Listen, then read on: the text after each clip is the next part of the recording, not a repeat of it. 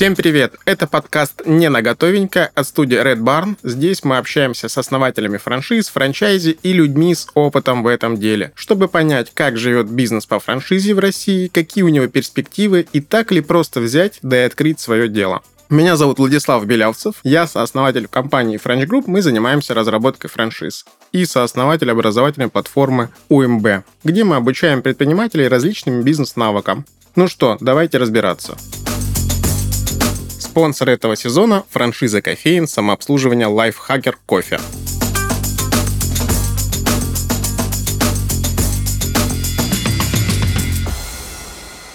Сегодня у меня в гостях Ирина Ерошкина, основатель сети франшиз студии красоты Niles Up. Всем привет! Итак, Ирина, начнем. Расскажи о себе, своем опыте, о компании. Чем занимается твоя франшиза? С 2015 года я основала нашу компанию э, Nailzap, и сначала это было два салона моих, которые потом выросли в сеть. А чем мы занимаемся? Мы занимаемся тем, что мы открываем студии красоты небольшого формата, в среднем это где-то 40-70 метров, и, соответственно, реализуем услуги регулярные, то есть маникюр, педикюр, наращивание ресниц, э, коррекция бровей, э, визаж. В некоторых студиях еще сейчас представляем представлены как доп. услуги, которые мы сейчас развиваем тоже в больших форматах. Это а, колористика. То есть, можно сказать, широкий спектр бьюти-услуг. Я бы не сказала, что это так. Я сознательно не хочу уходить в салоны полного цикла. Но, знаешь, есть различия между тем, что есть моностудии, есть э, салоны более широкого спектра услуг. А мы где-то все таки больше моностудия, но с расширением спектра услуг. А почему так? То есть мы скорее больше относимся к моностудиям. Да, вот если вот прям жестко делить, то здесь это мы про моностудии. И изначально мы, собственно говоря, и развивались в этом формате, потому что это определенный профит да, на старте уже имеет этот бизнес. Он быстро запускается, он буквально 30 дней, да, и наша точка готова с момента того, как мы заключили договор аренды, естественно. Вот, 30-40 дней максимум. Обычно мы укладываемся в а, тот каникулярный отпуск, который нам предоставляет арендодатель. И, соответственно, мы достаточно быстро окупаемся. Это э, в целом от там, 10-12 месяцев, максимум 18. Если это большой формат, то, соответственно, это требует чуть больше да, а, ресурсов, времени и, соответственно, периода окупаемости. Поэтому запустить проще, быстрее, окупить быстрее, получить профит быстрее, масштабировать все быстрее, а, проще найти помещение, персонал. И я как бы не очень а, жажду уходить от этого формата в какие-то более сложные, которые требуют больше вложений, сил, энергии. И мне проще вот так быстрый запуск, быстрый результат, быстрый запуск, быстрый результат. Поэтому мы все-таки все нишуемся в этой э, сфере и продолжаем это делать, но с небольшими, знаешь, такими вкраплениями. Почему, э, допустим, почему мы, э, собственно говоря, чуть расширили, да, ты вот сделал такой фокус, что мы такие про большой спектр услуг, на самом деле нет. Мы расширились просто благодаря тому, что появился запрос от наших франчайзи. Некоторых салонах, где мы по своей, э, там, не знаю, по своему расчету сделали там, допустим, дополнительные места для детских комнат, почему? Потому что мы посчитали, что они будут востребованы. Это были спальники.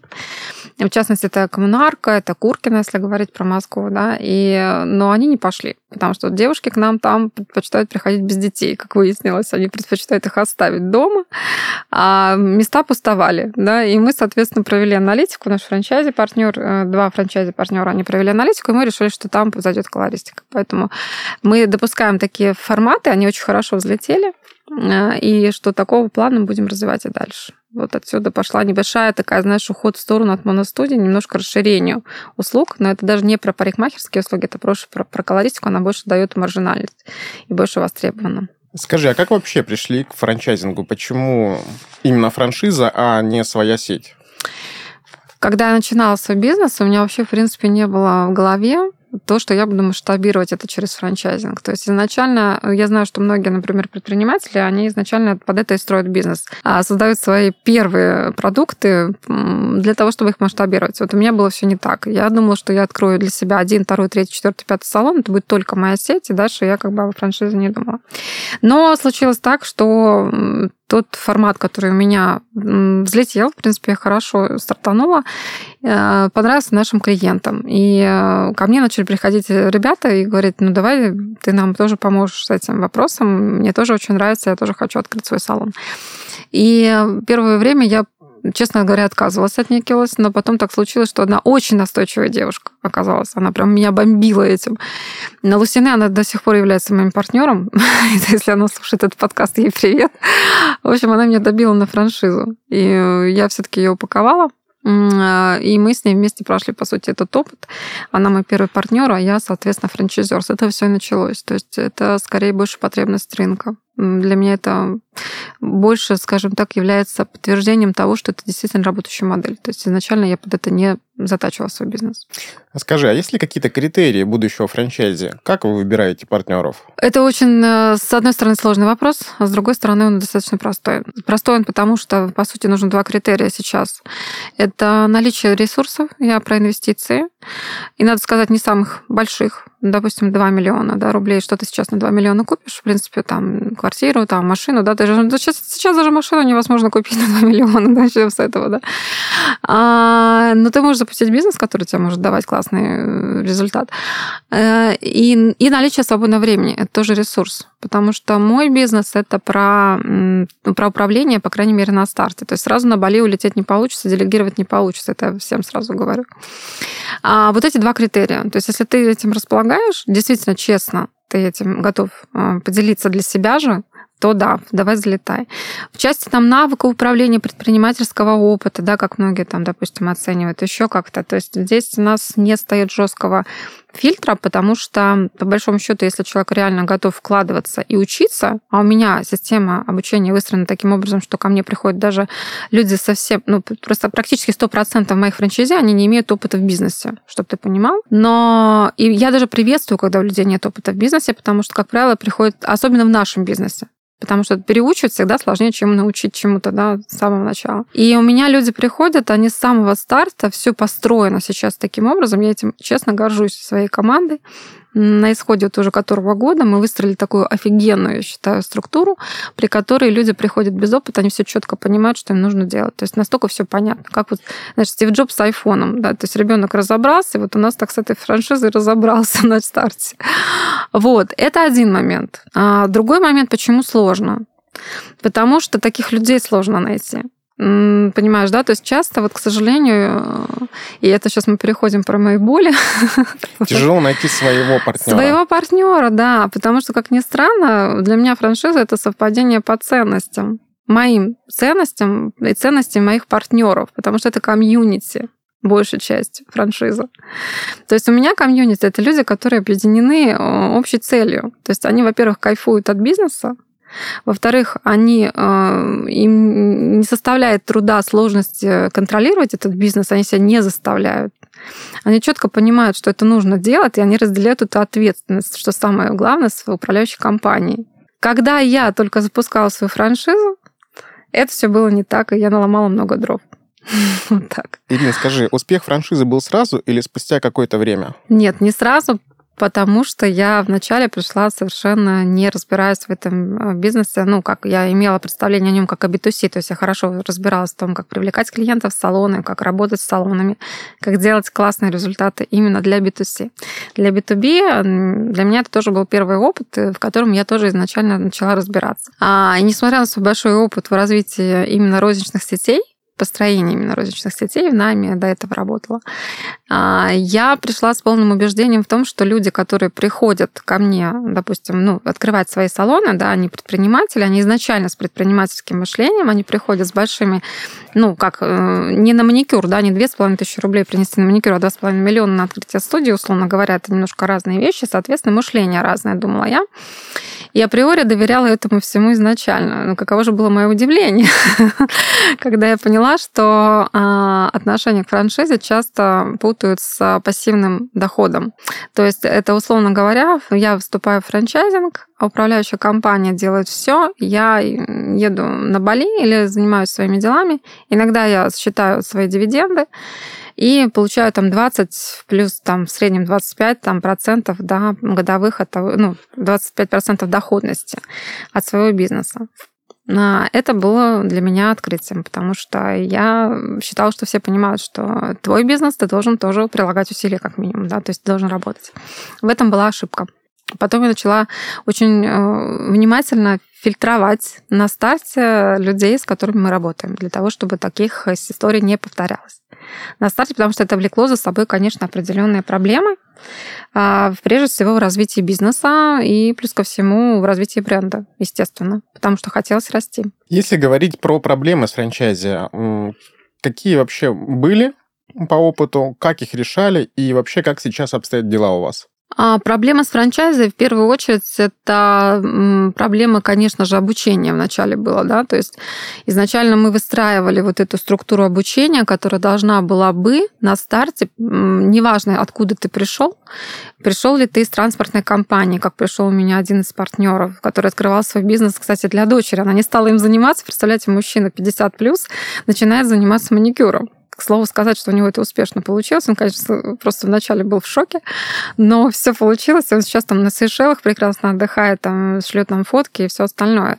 И хочет масштабироваться дальше. И для меня это большой показатель. Я его всегда, кстати, ставлю в пример, потому что настолько не целевая аудитория, можно сказать, для многих, да, то есть маникюр девочки, там люди из транспортного бизнеса, всю жизнь занимавшиеся такие прям реально реально мужчины, такие мужики, давайте так говорить, мужики, они занимаются этим бизнесом, занимаются успешно. Вот для меня это была та цель, которую мы сейчас достигли, потому что изначально такого не было, конечно, да, то есть вот этой вот четкой структуры, понятной, что ты приходишь, ничего не знаешь, ты не знаешь ничего про кутикулу, господи, ты не знаешь ничего про CRM-систему, что такое, как контролировать людей, как этих людей нанимать. А, потому что бизнес строится на людях. Наш бизнес — это его особенность, это люди и клиенты, и персонал. Без этого это никак, это не автоматизированный бизнес, это не пункт ПВЗ, в конце концов, да. И с этим есть определенные сложности, и они стояли на старте. То есть каким образом донести, вовлечь человека таким образом, чтобы он, первое, ему было интересно, он не потерял драйв, третье, он во всем разобрался, в-четвертых, он мог самостоятельно этим управлять потом через некоторое время, и масштабироваться это пятое. И вот э, здесь изначально была такая задача, мы ее выполнили, хотя были изначально, конечно, проблемы. Было все на ручке. То есть это всегда управлялось с помощью моего менеджера там аккаунта, меня лично. Это отнимало много времени, но мы просто кайфовали, драйвили первое время. Сейчас у нас это автоматизировано. Это круто. Скажи, какой самый э, такой неудачный опыт запуска точки ты можешь рассказать и поделиться с нашими слушателями? А, смотри, самый неудачный опыт э, – это то, когда мы открывали три салона накануне марта 2020 года. Да. Два из них выжили, один нет. А, это, конечно, смешно сейчас, может спустя время. Тогда это было вообще не смешно. Это было очень грустно, мы не знали, что делать. И одну точку мы не спасли. К нам зашел наш э, партнер, который не успел нашим партнером побыть всего там несколько месяцев. В итоге, он ушел, естественно, потому что он открывался в торговом центре, небольшом торговом центре, где сидели сетевики, типа Макдональдса, там вот эти все э, компании, которые работали потом на вынос, да, то есть они адаптировались под ситуацию с ковидом и с тем, той ситуацией трехмесячной, в которой мы сидели, да, на карантине. Мы не смогли с единственным арендодателем договориться на тот момент по скидке по аренде. А у него мало того, что были большие вложения в сам салон, я не люблю такие, знаешь, запуски, когда ты приходишь в пустое помещение, шаланткор, возводишь это все до косметики, это требует много усилий, денег, но локация была хорошая, э, партнер очень на этом настаивал, хотя мы, в принципе, рассчитали финмодель, поняли, что она там будет столько-то купаться, да, там и так далее. В целом э, это было согласовано с обоюдных сторон, потому что реально было там ожидания очень крутые от нее. И в конечном итоге, когда у него там открытие стояло на 26 марта, по-моему, насколько я помню, у нас там 27 по-моему, закрыли. И все, и аренда высокая. И арендодатель не идет на встречу, потому что он говорит, ну, типа, все остальные у меня сидят нормально, скидок особо не просят, а все остальные просто вышли из этой ситуации. Мы не могли никак из нее выйти. На нас закрыли. Все. Салоны красоты приносили в общем, короче, ковид, ковид распространяли, нас закрыли. И, соответственно, после этого он просидел три месяца, никто не знал, что будет дальше, никто не мог сказать ничего.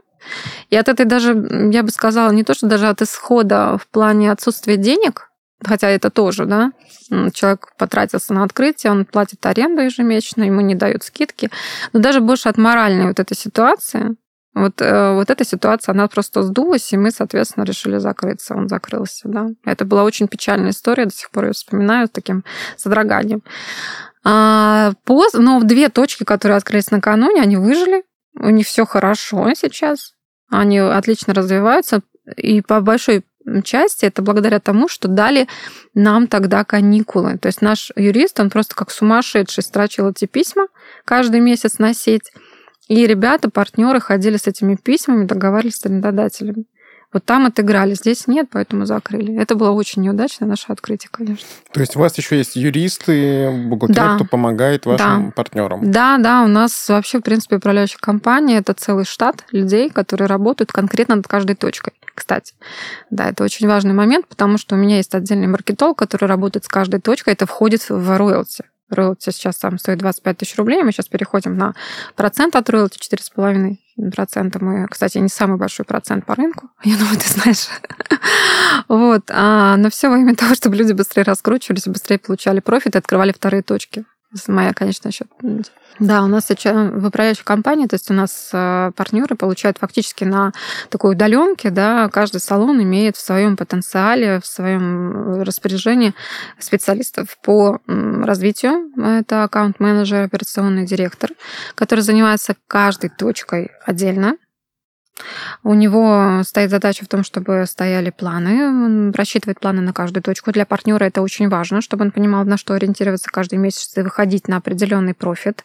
То есть нет такого, знаешь, что ну получилось, как получилось. Да, вот, ну вот у меня так сложилось, вот не знаю, не вышли на эту точку. Ну вот что-то у меня не идет.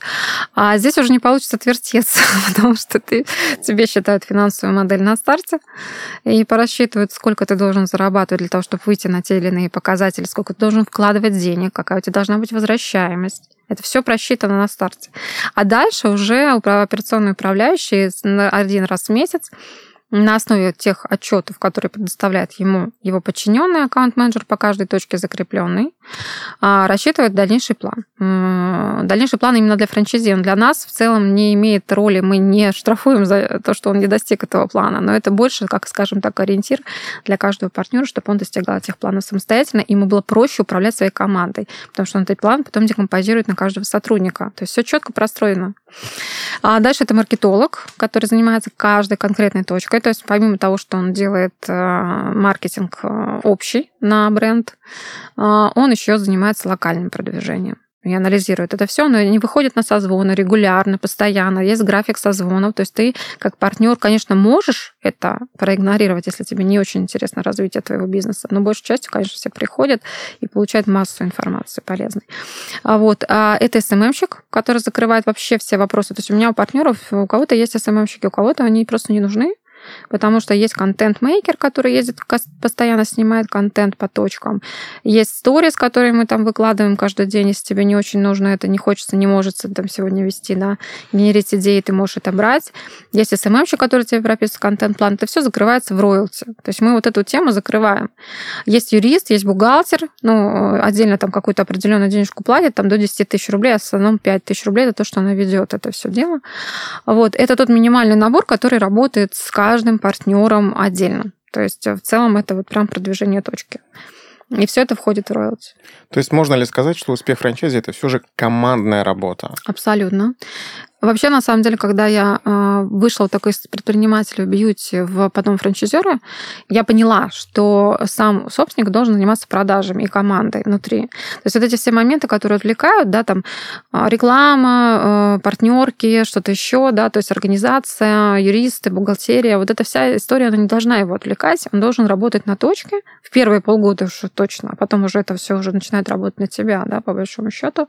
И вот здесь наша задача, как управляющей компании, взять на себя вот это все, чтобы не отвлекало человека от основных э, его задач, то есть от продаж на местах.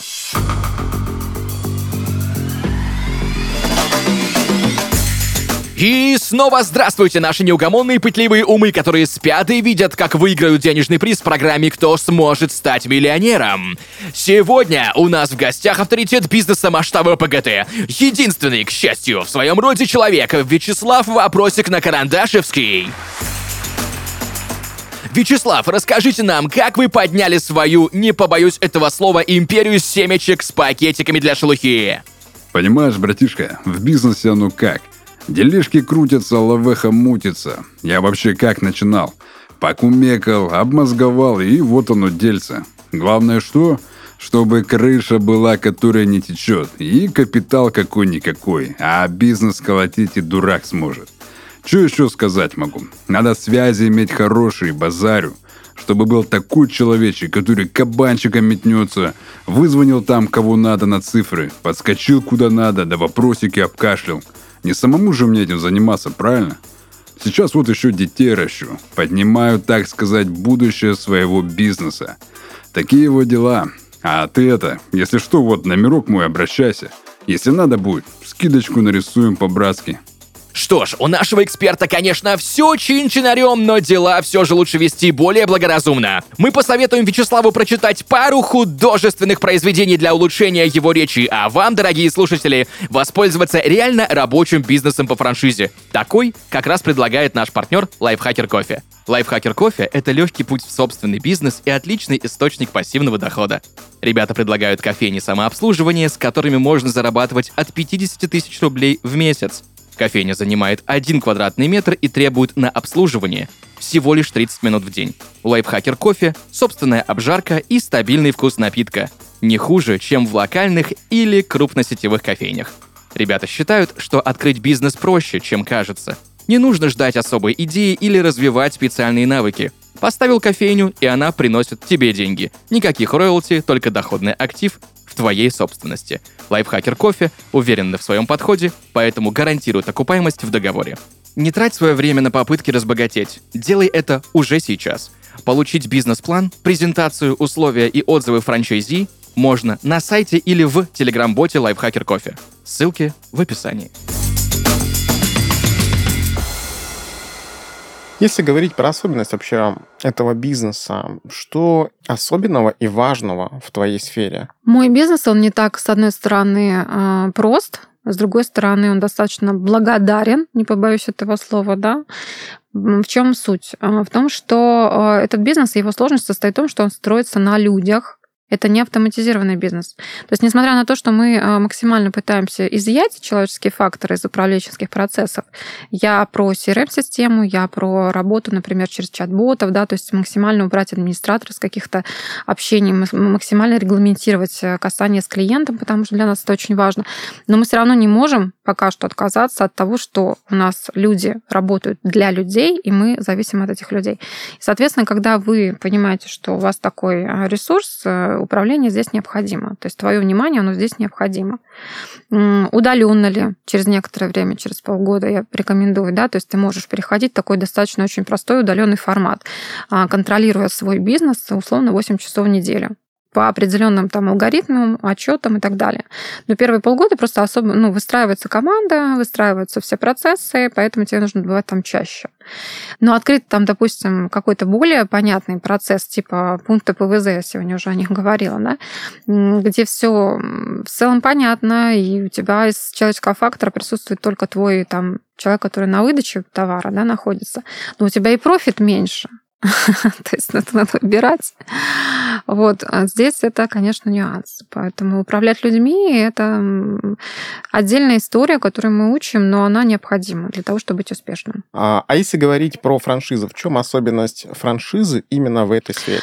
Особенность франшизы в этой сфере а, даже не бренд, как бы я тебя не, не знаю, удивлю, не удивлю, то есть я копаю против себя, сейчас понимаешь, да? Но это локальная история про... А, вообще, на самом деле, маникюр — это локальная история. То есть никто уже давно не ездит. Если, не знаю, были времена, когда ездили за мастером на другой конец Москвы, города. Сейчас это не так. Сейчас это всегда ценно время, быстро, качественно. И на самом деле, допустим, тоже качество уже не является чем-то УТП. Ну, это как бы типа само собой разумеющаяся, да, вся история. Поэтому э, здесь особенность даже не в бренде, что идут на бренд, в данной ситуации. Да, и он может быть более узнаваем, если у тебя больше точек присутствует. То есть люди проходят мимо и говорят, а, ну вот, э, это вот, это про маникюр, я понимаю, да, вот я их видела, я там была, да, надо сходить, да. Здесь скорее больше про локальную историю, локальный успех. И особенность франшизы моей, по крайней мере, в данной ситуации, моего подхода, это к тому, чтобы сделать так, чтобы эта точка локально была успешна именно в этом районе. То есть, по сути своей, задача моей компании стоит не то, что себе медали навешать как бренду, хотя мне приятно, конечно, когда нас узнают и говорят, вау, классно, мы ходим в вашу сеть, мы там, где видим ваши точки, мы прям приходим, я прям рекомендую. И это скорее побочный эффект моей классной работы. Но задача моя стоит в том, чтобы развить этот бизнес локально. И а в чем суть? В том, чтобы выбрать классную точку, а это франшиза. То есть я в целом, у меня в договоре написано даже 180 дней, на которые мы тратим, можем потратить. Не тратим, не тра- ни разу не тратили, правда. Но чтобы спокойнее партнеру спалось и жилось, да, мы прописываем полгода на то, чтобы он спокойно набирал, выбирал, и мы вместе с ним классную точку. Потому что точку мы оцениваем по нескольким фильтрам. Я многие отсеиваю, и могу сказать, что у меня нету плохих точек. То есть есть много нюансов, которые я могу там сейчас посмотреть, сказать, да, вот здесь надо доработать, и здесь это постоянный процесс э, совершенствования. Но с точками у нас всегда полная э, прям десяточка.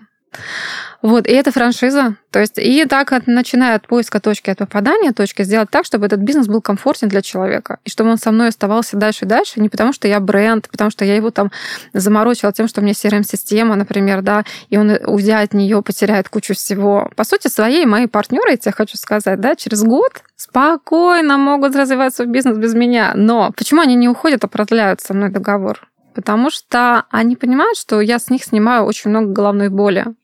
То есть это не в смысле мы их загоняем в рамки. Ты вот сейчас все там потеряешь все, если ты меня уйдешь. И человек действует из страха. А, а потому что ему кайфово со мной дальше продвигаться. Потому что он понимает, что ту сцену, которую он мне платит, она вообще абсолютно адекватна тому, что он получает. И ему интереснее дальше двигаться со мной. И моя задача как франчайзера, это, по крайней мере, моя философия, не скажу про других, а, это как раз делать так, чтобы человеку было комфортно со мной развиваться, а мне с ним что самое интересное. То есть открываться на этой точке, а, сделать бизнес управляемым, понятным, чтобы человек открывал вторую, третью, четвертую точку. Моя ценность в этом. Именно особенность моей франшизы. Скажи, что вообще нужно учесть начинающему предпринимателю, который хочет взять франшизу? На что ему нужно обратить внимание при выборе? Именно ты имеешь в виду компании франчайзера выбрать э, с этой точки зрения, да?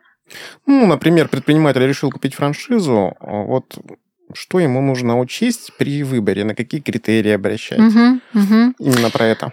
Ну, во-первых, то, что компания существует на рынке не первый год, это явно. Я встречаю сейчас, мы постоянно мониторим конкурентный анализ, делаем, да, мониторим рынок, и э, я встречаю много компаний, у которых там за спиной самих там, там пару точек, но уже франшиза. Даже был такой опыт, когда одна точка, но уже франшиза.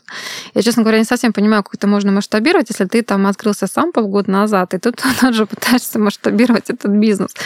И э, никого не закидываю помидорами, но я просто понимаю, что это такое. То есть ты не можешь можешь э, в целом зрело. Любой плод должен созреть, и бизнес как никто другой должен созреть.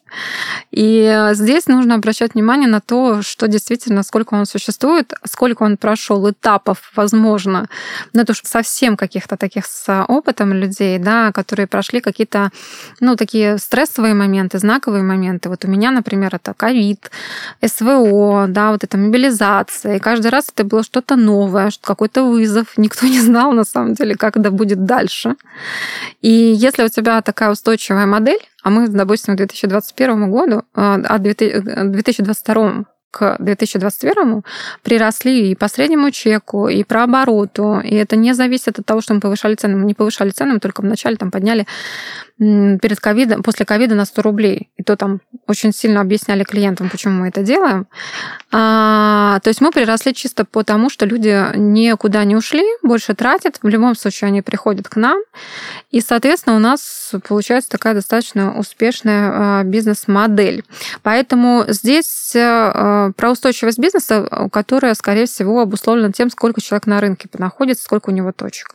Второй момент это то, что он готов показать результаты, не знаю, познакомить с партнерами, если это, допустим, уже франчайзинговая сетка, да, он не стесняется выйти там в онлайн и показать свою CRM-систему и сказать, смотри, вот у меня так. Причем не только про плюсы, Я, например, часто говорю про минусы. И мои менеджеры, если они со мной присутствуют на встрече, часто говорят, ты вообще продаешь франшизу что ты делаешь? Потому что мне важно, чтобы человек осознанно зашел в этот проект. А дальше это э, насколько ты действительно честно готов себе ответить. Ты готов этим заниматься? Ты готов это вкладывать деньги и время или нет? Насколько ты вообще, в принципе, э, готов работать с людьми? Потому что многие не готовы работать с людьми. Это я точно могу сказать. Для них бывает шоком. То, что надо э, дружить клиентов с персоналом, персонал с клиентами. И они, как знаешь, такая прокладка, которые должны вот это вот стать связующим звеном, чтобы все заработало. И вот, наверное, пожалуй, четыре, а, или сколько я назвала уже там моментов, да, четыре момента, которые, на которые я лично обратила внимание. То есть это все про правду, все про кейсы четкие, понятные, с доказательствами. А, здесь прямо сейчас в режиме реального времени. Что бы ты рекомендовала будущему франчайзи перед покупкой франшизы именно для себя? Как нужно подготовиться? Первое, это, конечно, подготовить инвестиции в среднем, потому что все зависит на деньгах, мы бесплатно, к сожалению, делать ничего не можем, да, то есть я имею в виду покупить оборудование и так далее, несмотря на то, что мы приходим там с большими скидками, можем все это реализовать для нашего партнера. Второй момент – это освободить как минимум ну, месяца три своего свободного времени на то, чтобы этим бизнесом очень активно заниматься. Ты знаешь, я больше тебе ничего не скажу, Потому что, по большому счету, больше ничего не надо. Ты просто приходишь вот с этими двумя ресурсами багажи, а дальше мы тебе уже просто все делаем, помогаем э, выстроить свой бизнес, получить свои первые деньги, выйти в ноль, выйти в плюс. Ну, то есть вы даете команду, управляющую, да. управляющую компанией, да. плюс еще занимаетесь наставничеством. Как да, раз. да, Обучаете да. своего партнера. Да, да. Название подкаста у нас как бы намекает, что франшиза – это не просто купил, настроил получил доход. Ты согласна с этим?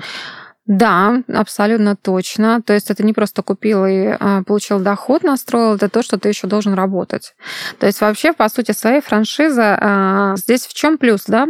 Многие говорят, ну а что, если я буду сам делать, то я сам все сделаю? Ну окей, иди, делай. Посмотрим, как у тебя это получится. Вообще, на самом деле, по статистике, 90% салонов не доживают до года своего первого.